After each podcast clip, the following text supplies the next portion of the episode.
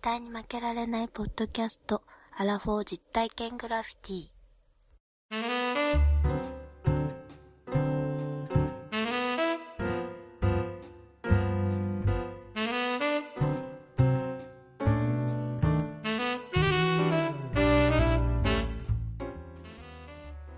この番組は人生においての遊びをテーマに負けられないアラフォーの男二人が井戸端会議的に話をしたり考えたりする実体験型トークバラエティです。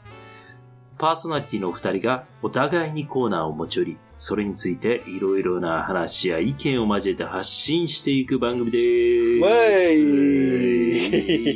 疲れ様でごあざあ、いま皆す。様、こんにちは。どうでしょうか。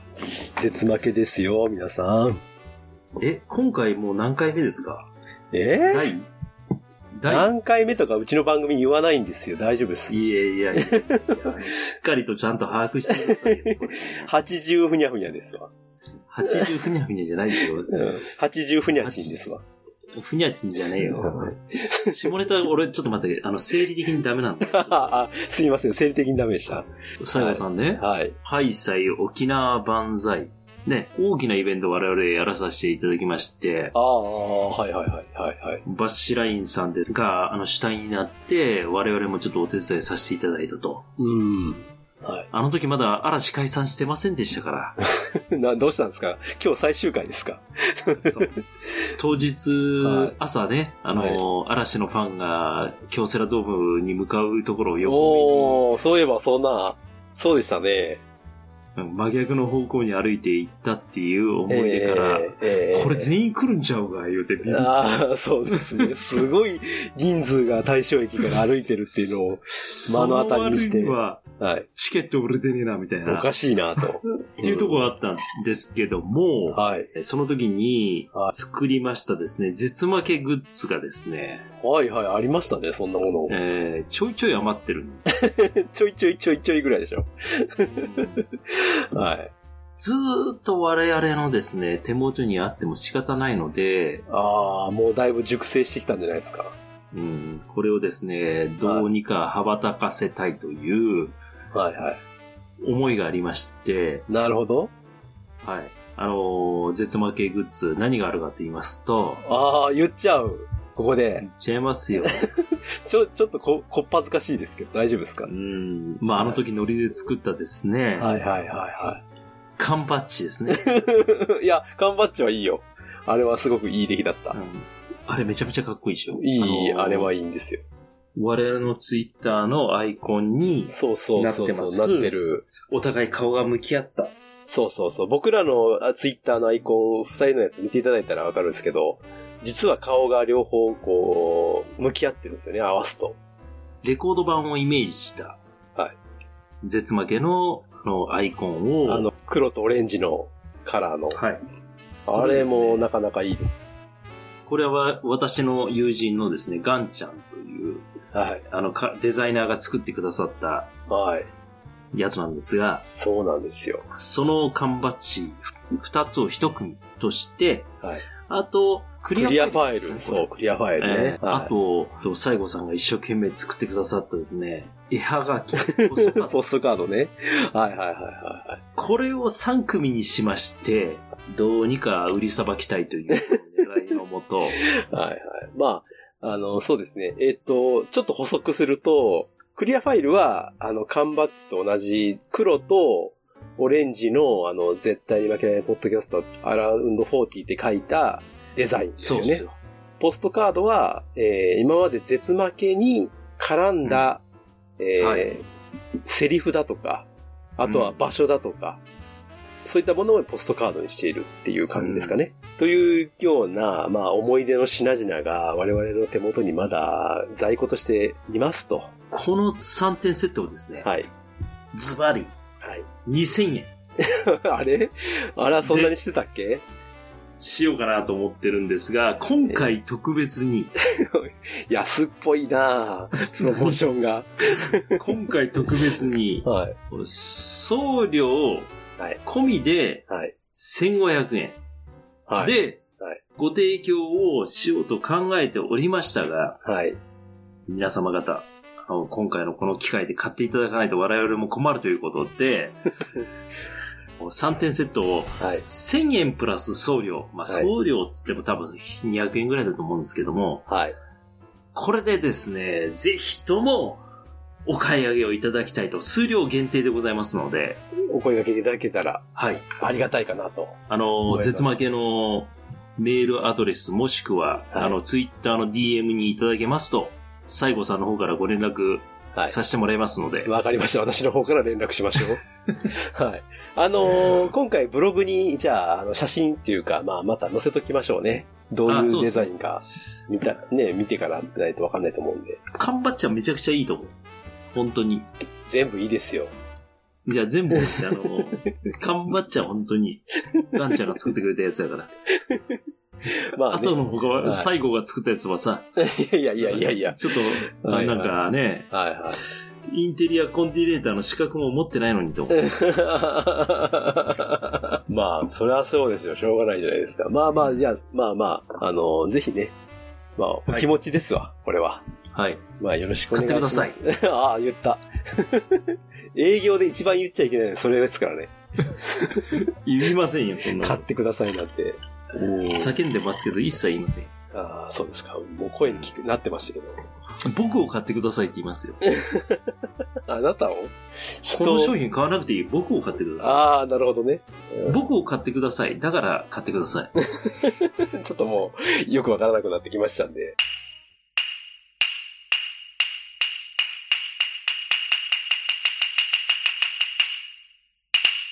あの、メールいただいたんで、メール読んだらどうですかこれね、今回4名の方からいただいておりますよ。そうなんですよ。ありがとうございます。本当にもうね。読んじゃいないよ、優が。じゃあ私が、えーと、そしたら4月3日にいただいた、これは、絶負けのプリンセス。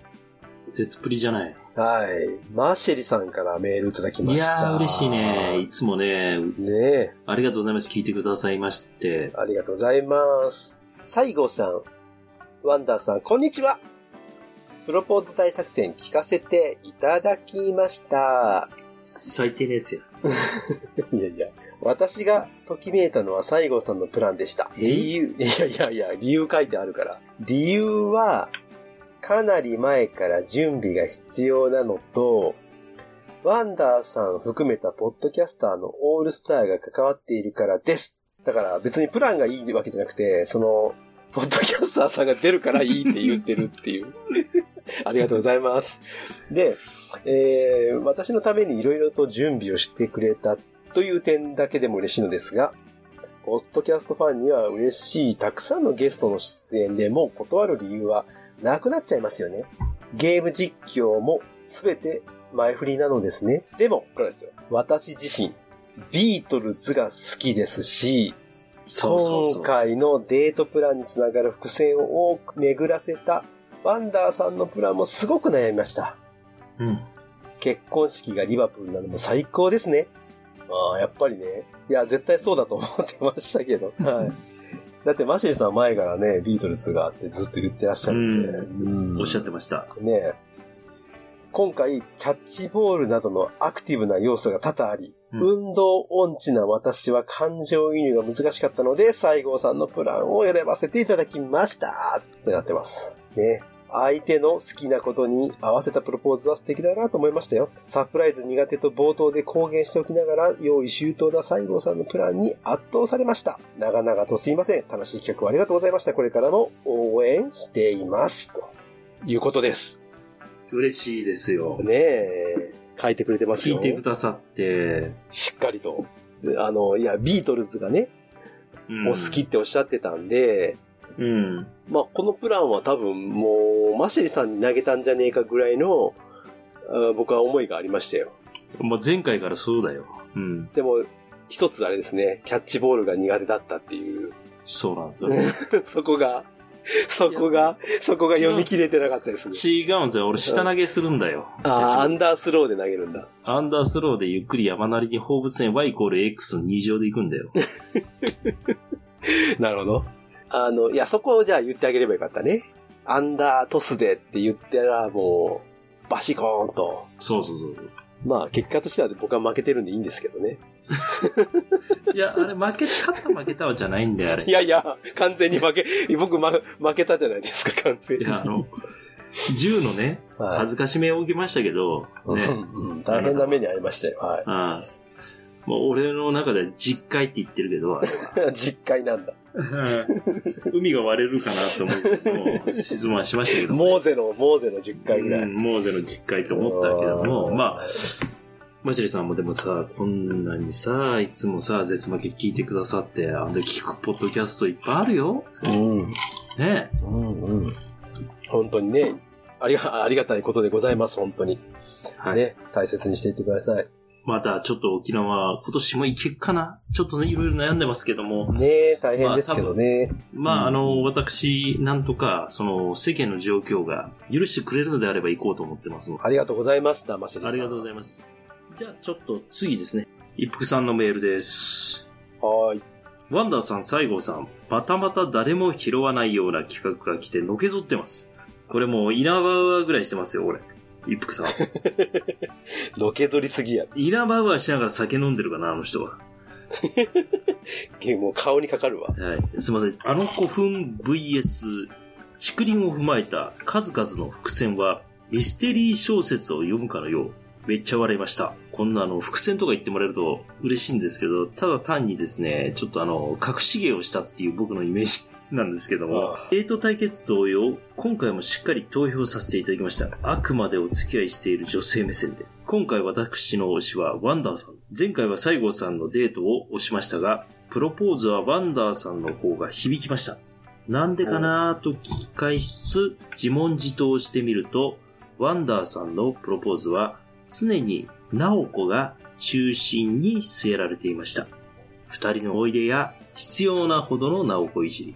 対して、西郷さんは普通の自分を知ってほしいというスタンス。多分どんなささやかなプロポーズでも、女性にとってプロポーズは忘れられない思い出になると思うので、女性を中心に持ってきてくれたワンダーさんに一票。なるほど。ちなみに友人として人生の大きな節目の動画に混ぜていただいたのは妨害の喜びです。これ何のことかいやいや、だから僕の動画に出てくれって言ったからですよ。 なあ、そういうことか。僕のプロプロポーズのやつ覚えてないでしょ、ワンダさん。いやさっきから、ちょいちょい、ちょいちょいなんか、あ覚えてねえな、みたいな節がありますけど。俺だって早送りするからさ、聞くときじゃ ん自分のとこだけしか聞かないっていう節がある。自分、大好き人間じゃないですか。 知らなかったの今気づいた。いやいやいや、いやいや、にしてもですよ。大体わかるでしょうよ。コーヒー吹きました。これまた結果と罰ゲームが楽しみです。暖かくなってきたので、また一緒にくだらないことしましょう。一服、フロム、ありがとうございます。いやいやいラディオ。いやいやレディオから、一服先生、ありがとうございます。続きまして、西郷さん、馬やんさんから翌日、4月4日にいただいてます。すぐに、うん。ありがたいですね。マヤンさんからメールいただきました。禁断の春の嵐企画ありがとうございます。今回もお二人が自分のフィールドに引きずり込もうとするあり地獄殺法は見事でした。なんかいちいちね、なんかあの、こんなん好きやな、こんなん。筋肉マン馬やのなんかあの馬ネやタ的なところありますけれどもうん、いやこれ好きやで。今回はどちらがより狂気を感じるかで判断させていただきました。狂気だ。まず西郷さんは、そこはかと漂うサンデー的青臭さが散りばめられていい感じに気持ち悪かったです。喋りにくいわ。噛みそうになるわ。一方、ワンダーさんは、その破滅的とも言える妄想力に脱帽し、投げる練習を前日にするくだりあたりは、戦慄さえ覚えました。よって、今回の恋愛モニタリングは、まだ人間味があり、Be My Baby で大団円を迎える西郷さんに軍配をあげたいと思います。今回の対決は例えなら、筋肉マン VS ピンキマン。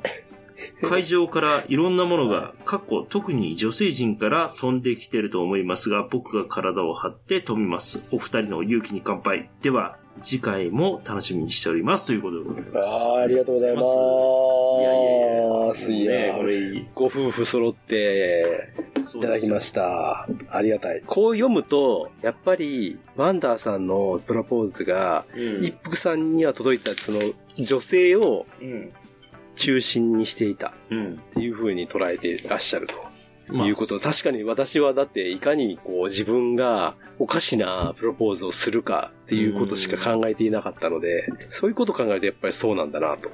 だからあれじゃないあの、あなたは、あの、絶魔グッズ買ってくださいって言うんじゃないああ、そうかもしれなほんい。で僕は、あの、絶幕グッズがありますけど、もしよかったら買ってください。でも、僕のことを好きになったら買ってねっていう、この、そこが違うわけですね。はいなるほど、なるほど。はい。きちんとこう聞いた方にはそれが伝わるわけですなう。ん。なるほど。私はもう罰ゲームでひどい目あ ったんで、もうちょっと。はいい。やなんともー言い言えないとこですけれども。まあお二人からいつもこうやってメールをいただいて本当嬉しいですよね。ありがたいなと思って。うん。ね。まやさんはいつものごとくですけれども、うん。独特の表現で。あり地獄殺法。っていうか、筋肉マン好きすぎんねん。だから、一回ね、あの、持ち込み企画で、はい筋肉マン企画やってくださいみたいな話があって、西郷さんに言ったら、うん僕筋肉マン見てませんみたいな。こんな ひどい話ありますいやいや、筋肉マン見たことない。ないっていうか、そのゼロではないよ。ゼロではないけど、なんかしっかり見たことないなと思っいやて。いや、だからさ、ジャンプ見てないじゃ。うんんサンデーばっか見てっていうことを言いたいわけ。このメールの中では。あーそうですね。もうだってサンデーっ子だからね。 そう、サンデーっ子ならわかるんだけど、サンデーはだってどちらかというと喫茶店で読むもんじゃいや、それ偏見ですよ。ん。いやいやいやいや、そうだって。だってジャンプは絶対自分で買うけど、サンデーは喫茶店で読むと。偏見だかなら、大多数の僕ら世代の人間ってのは、自分でお金を払って雑誌を買うわけ、漫画を買うわけですよ。けれども、あなたはちょっと変わってるので、筋肉マン企画もできないと言って、お断りすることですよね。いや、できないっていうか、見たこと、しっかり見たことないから、ついていけないなって思っただけです。 いやいや、ほんでそれで、あり地獄殺法で狂気を感じたって言ってますよ。びっくりしますよ。いや、まあ、その、ジャッジするポイントがちょっと、マヤについてはもう、狂気を感じるかで決めてるっていうことですから、 はい。あの、それで僕だって言われてもあんまり嬉しくないんですけあそうれですどかも。はい ああまあまあ、あの、ちゃんとね、ここは、あの、ご夫婦で、はい。票を分けていただいて、 綺麗にね、どちらに偏ることもなく。ありがたいことですね。ローガーディアンって感じね。うん。 ありがとうございまうんす。いつもいつも本当に。まあ、やいらじ大ファンですから。よそうですよ。ろしくお願いします。ということです。はい。じゃあ、ちょっと次ですね。ピスケさんからメールが入ってますんで。あもう一つ。ピスケさん、結こん構すごいね、もう。絶す負ごけいね。最。初期から結構メールいただいてまして、そうですね。私の記憶だと結構昭和プレイバックが好きだなんつって、よく、はいツツイッターでつぶやいていただいたというか、ございますけども。じゃあ、メール読まさせていただきます。はいこんにちは。ピスケです。気がつけば、鉄負けも3周年おめでとうございます。ありがとうございます。 Thank you, baby 赤ちゃん。 赤ちゃん出た。プライベートの変化もあり、ポッドキャスト自体を聞いたり聞かなかったりで、絶負けに限らずお便りを送らずにいましたが、私の心境の変化からなのか、絶負けがこれまで以上に楽しさと癒しが半端なく勢いでお便りを送ってしまいました。大絶賛されてますけど大丈夫ですか本当ですかねなんか大丈夫かなと思って、なんか酒飲んで、あの、わーわー言ってるだけ です。 なんかそれがよいいんでしょうかね。まあーまあ続きがありますんで、ちょっと読みますよ。はい。年の近いお二人のお話はとても共感ができて、聞いてて心地いいです。主にランニング中に聞いておりますが、疲れている顔が一瞬にやけてしまうお二人の軽口を言い合うトークに大変助けられていまちす。ょっと軽口はちょっと失礼じゃない 俺、重口でいつも喋ってんだけど。あのね、軽快なトークっていう意味だと思うんですよ。あ、そう軽 口、軽口っていう、この言葉額面で受け取ったらね、ちょっとね、あの、なんか、あれですけど、そういう風ですなことですよ。はい。うん面白い。面こ白い、れね。からも楽しみに聞かせていただきますね。しめ、しめと。ありがとうございあまりす。がとうございま最後、しめしめ言ってくれたらさ、めちゃくちゃ嬉しいよね。す。なねんえ、かさそんなの言ってくれる人いるんだポ。ッドキャスト界でさ、しめしめなんて言う人いませんよ。いや、いないですね。いないで聞すいよた。ことない、そんなの。アホでしょ、はいいやいや。ずっと何回やっとうね、わしらは。いやー、ピスケさんありがとうございます。そうですね。あの、しなんかこう変化があって聞かなくなる時期って確かにあると思うんですよ。僕も、あの、ずーっと同じ番組で聞き続けないですから、ね、自分の、こう、心理的なところで、これが聞きたいとか、いうのあるじゃないですかめ。ちゃくちゃありますよ。ありますよね。でも、それで帰ってきてくれたっていうのは、すごい、めっちゃ嬉しめちゃくちゃ嬉しい。い。ね。うん。い帰ってきたらもう縄でぐるぐるに縛ってもう逃がしませんよ、僕らは。やいや、ちょっとゴムぐらいの、もう少し。荒縄で縛り、荒縄で。本当はにい、演歌みたいなこと言わないでくれる、いやいや。まあまあ、それぐらいね、まうんあありがたいということですい、よ。や、もう本当にありがたいですね。うんいや、本当に。メール、皆さんありがとうございあましりた。がとうございまし本た。またまたメール聞いてくださった方いただけるとね、はい僕らも嬉しく思いますから、当に。キャッ、キャッキャしちゃいますから。うんちゃっちゃしますんでね。ちゃ はい。またよろしくお願いいたします。どうもありがとうございます。はい、ありがとうございました。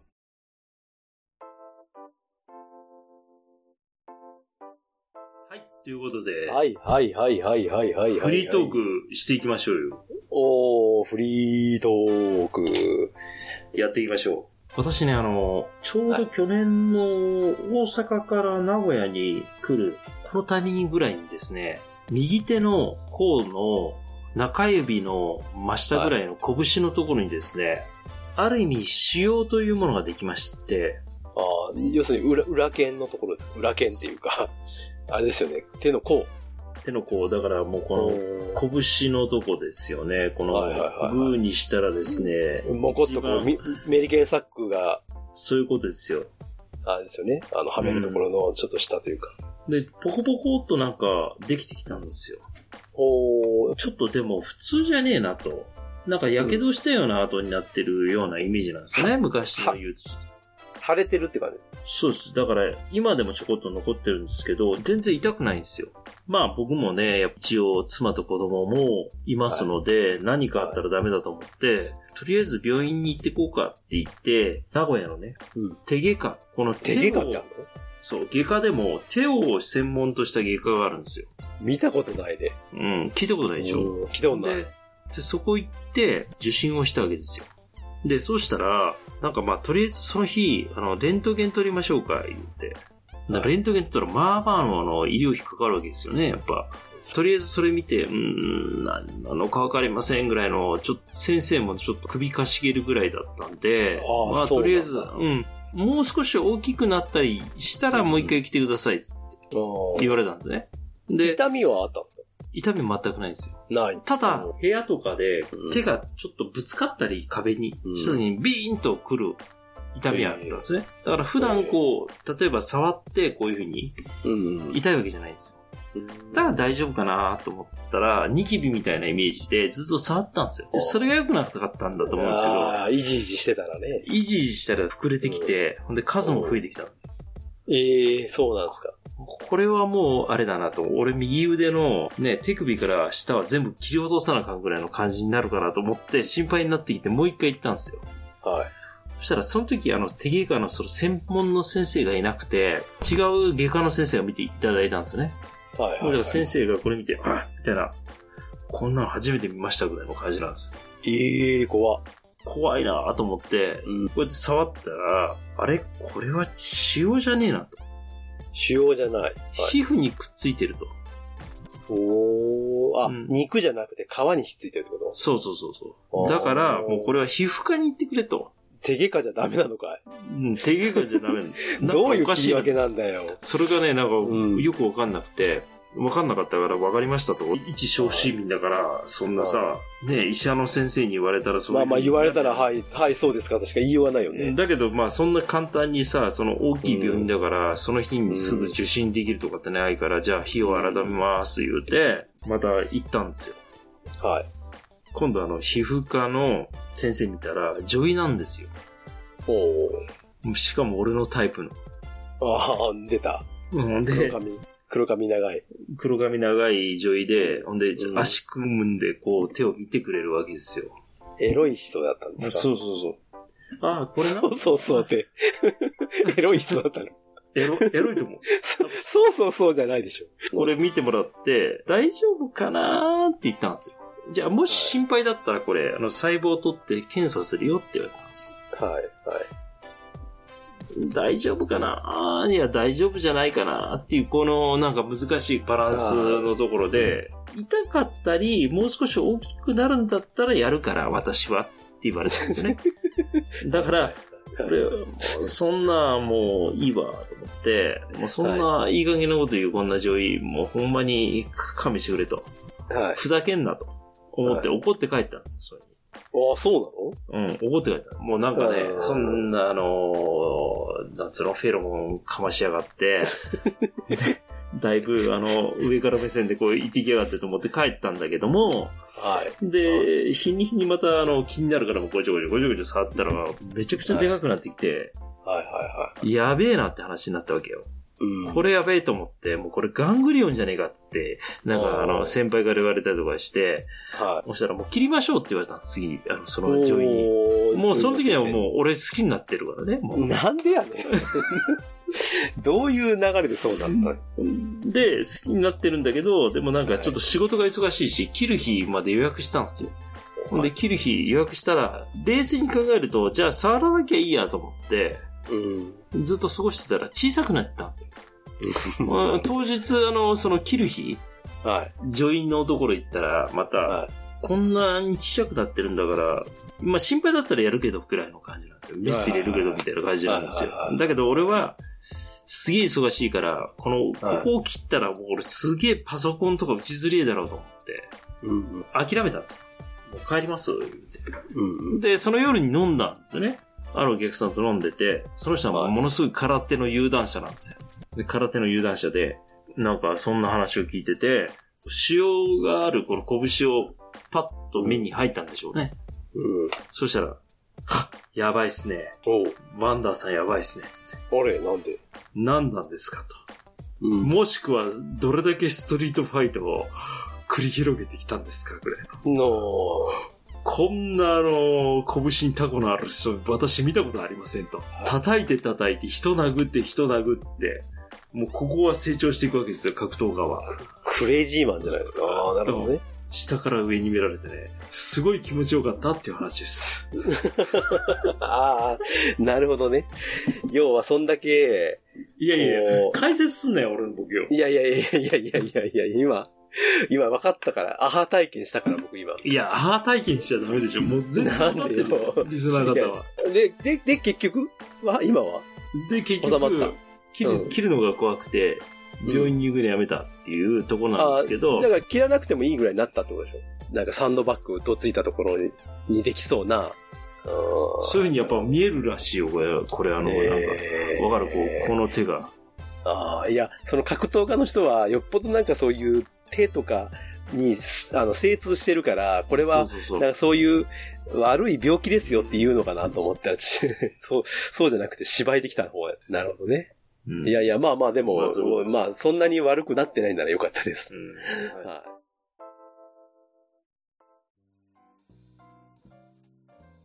最近。忙しかったんですよ。まあね。仕事が忙しいもんね、あなたね。年度末っていうのもあって、あと、マンション関係は3月末がめちゃめちゃ多いんですよ、決算。デベロッパーやってるんですよね、あなたはっ。ていうかまあそうですね、マンションを売っている会社に勤めているというあれなんですけども、え、不動産関係だよね。で、まあ私はそっちを売る売る人じゃなくて管理する人なんですけども、うん。要は、忙しいといろんなことをこう頭よぎるじゃないですか。なんか、うん。うんえー忙しすぎて、ちょっとおかしな方向に行くことがあってですね。うん。で、前から実はちょっと気になってた、ある事情があってですね、このある事情を調べたいなと思って、うん。調べたんですけど、ワンダさん、脱毛に興味ありますかあります。ありますか、じあ。ゃあ、VIO って言ったらわかりますね。あ、わかりませんけど、はい。じゃあ、その、ど、そそのどの部位の話かっていうのを。いやいやいや、ケツの穴、ちょ、そのまま言うたな。だから、ここでは VIO って言ってほしいんですけども、VIO って、まあ、V はわかりますよね。だから、V ゾーンと、ああ、そういうことか。 I ゾ愛ーン。は I ゾーンはわもう本当に、脇毛。じゃ脇毛。違います、違います。愛は、えっと、お尻と V の間ですよ。わかります ?O はお尻の O ですよ。O ね。だから、要するに、簡単に言うと陰謀っていう話なんですけども、いや、ひげ周りやったもんじゃない、カールおじさんみたいな顔しいて。やいやいや、待ってくださいよ。今日は陰謀の話なんですよ。あ、そうですか。俺は今日陰謀の話だけしに来たんだよ。知らねえよ、そんなの。だったら俺帰るよ、そんな。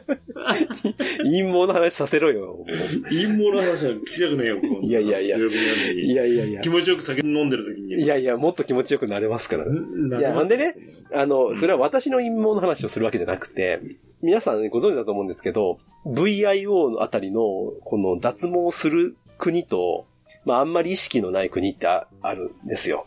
日本で全くないでしょ。そう、日本はほほんとなくて、そういえばなんかアメリカとか、まあ欧米の方とか手入れしてるって聞くよなーって思い浮かんだんですよ。うん。そう思い浮かんでしまったら、じゃあ、うん。世界のその VIO 付近のうん。脱毛意識っていうのを一回調べてみようと思って、 今日は調べたんですよ。それをちょっと皆さんに統一を図りたいというか、この絶負けでの陰謀の考え方っていうのを統一を図りたい。か、その国によってだから考え方が違うんですけど、実はね、僕はそれをいろいろ調べていて、うん。あの、ワンダーさんに画面共有したいんですけど、いいですか見づらいかもしれないですけど、うわ、すごいね、あなた。世界地図を作ったんですよ。うん。まあ、ワンダさん見てるんでわかると思うんですけど、うん要するに青と赤で色塗りしたんですね。世界地図を。で、要するにああ、今のこの VIO の手入れ地図なんですよ、これは。調べた結果からいくと、正直全部が全部はわからないんですよ、事情が。うんうんでもまあそうだねどうやらっていうところで、まあ少なくても、いわゆる欧米、アメリカと、カナダも含むアメリカ大陸の人たちと、あとヨーロッパ、あとロシア、あと中東もそうだし、まあオーストラリアとかうん。は、ほぼほぼ皆さんこの辺りは、この VIO の手入れをしている。あこの青い方がそ手う。入地れを図、して地る、図上で行くと青が、えー VIO 手入れ大国だあでそうなんだほんで、赤い方赤が、、赤が、そあそこに意識があんまりないと言われる国なんですけれど、これは、雑草、雑草というかあ、そうそう、雑草でもいいやっていう、うんあの、ありのまま大国なんですよね。。うで、んえっ、と、ただ、これ、事情があんまりよくわかってないので、これを私はちょっと、もう少し調べていきたいなというのが今日の最後のお願いなんですけれども、要するに、雑草国としてはですよ、主に日本、あと中国大陸、それと東南アジアがどうやらそう、そうだと。うん。で、あとはもうちょっと細かいところはもう本当にわからないんですけれど、おそらくまあこの東南アジアと日本、中国あたりは雑草を良しとするうん国なんですよね。えーわからないのが、ヨーロッパが実は本当は全部手入れをしてるんじゃないかなって思っているんだけど、うん。ある文献によると、うんイタリアとスペインとか北欧の人たちっていうのは手入れがしてないっていう文献も見当たるんですよ。このイタリアとスペイン、だからあれでしょ、ラテン系の人だよね。そう、ラテン系の人たちは、うん。そんなに気にしてないっってういう風にも書いてあるものもあって、うんここが私最大の謎でわからなかったんですよ。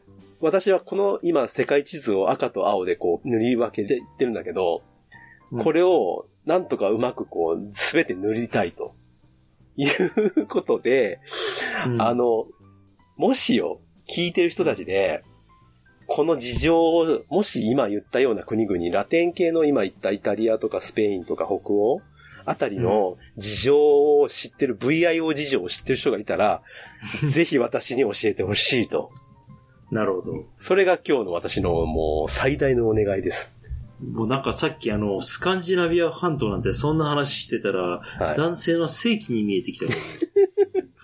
あなたの目はどうなっているんだまあ確かに見えなくはないけども、 あの、ノルウェーのあたりね、ノルウェーの、 こノルウェのースウェーデン。ノルウェーでスウェーデンあたり、ここれのあたりね。わかりますよ。うんわかるわかるわかる。見えわてきたかしるわかる。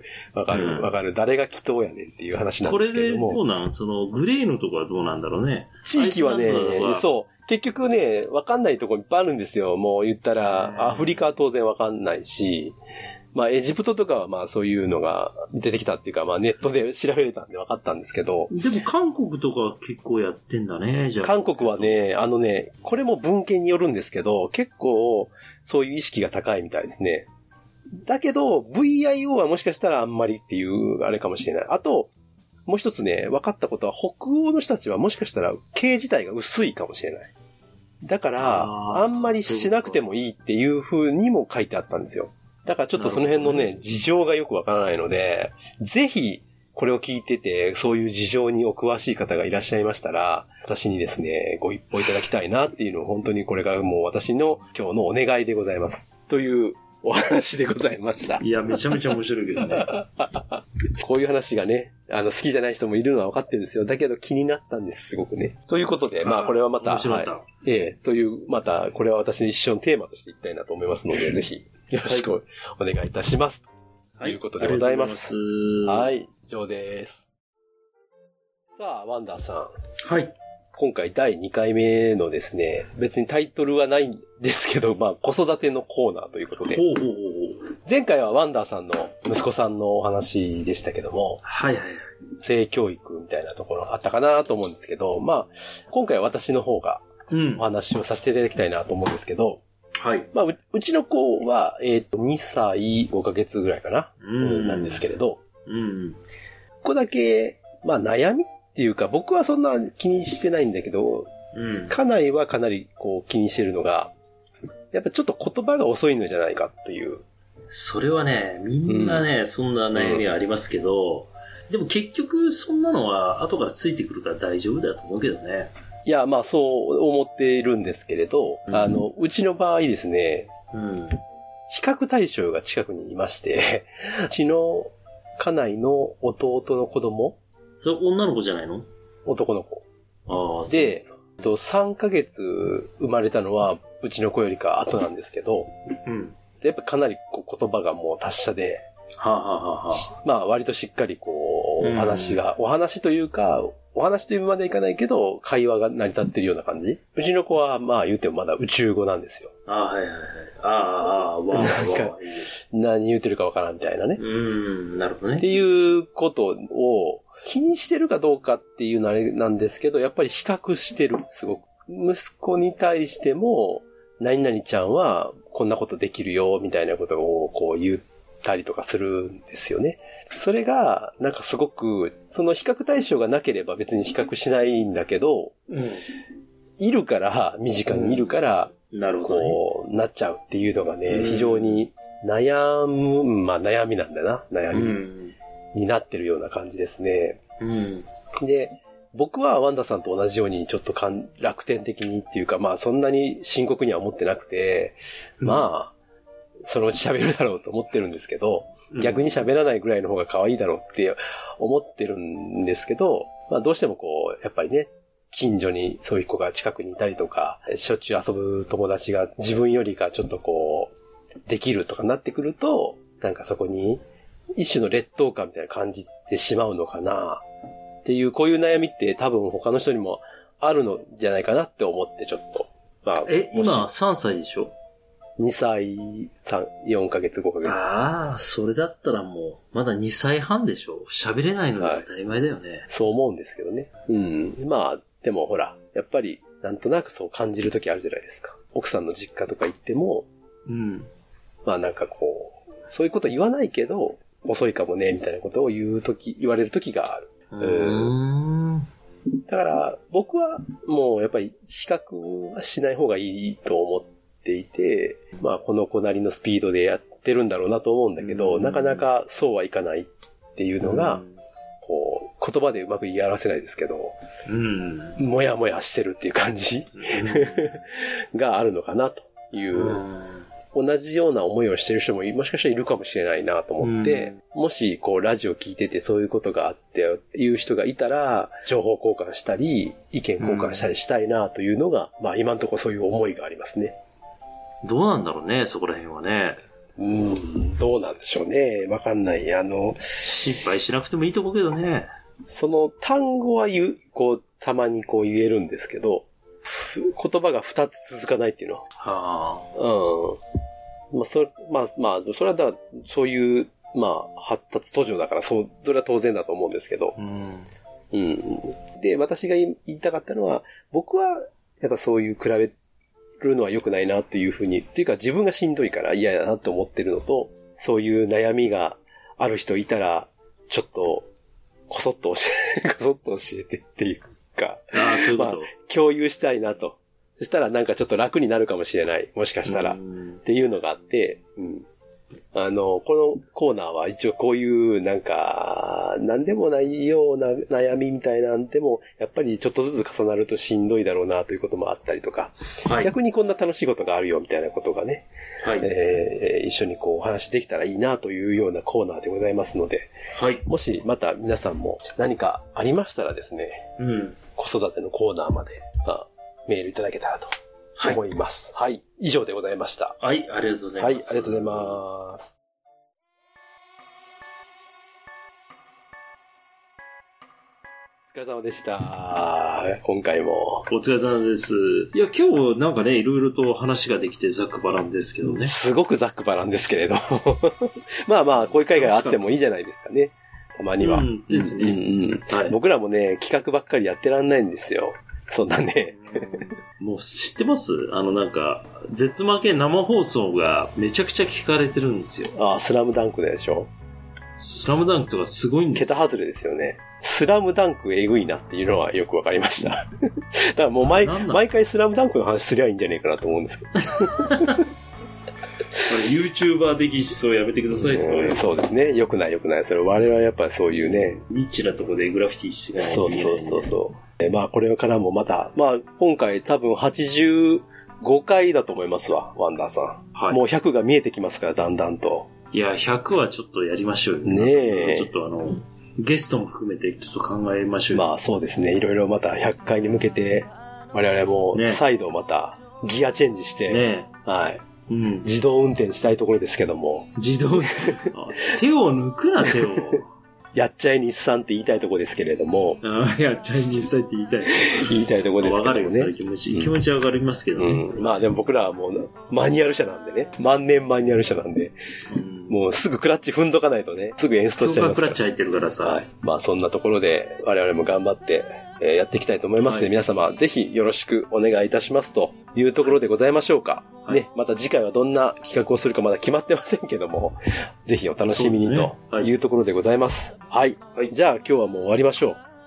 じゃあ、えっ、と、メールアドレスを私の方から、えー、絶負けのメールアドレスは、負けられないぜ、アットマーク、gmail.com です。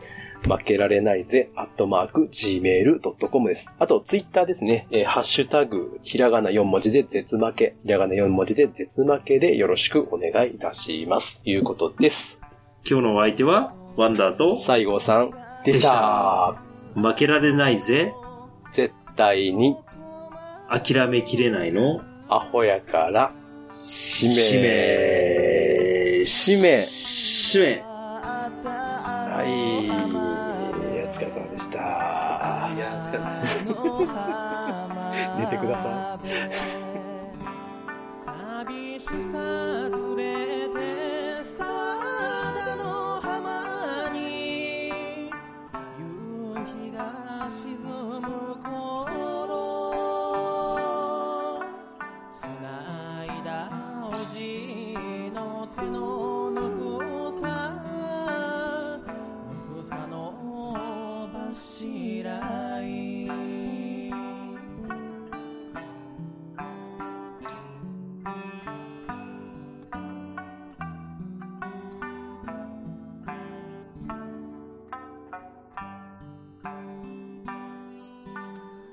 月の明かりに照らされて響く三振と食い茶お通り島の夜島の夜朝日が昇り元気でいてと遠くなる姿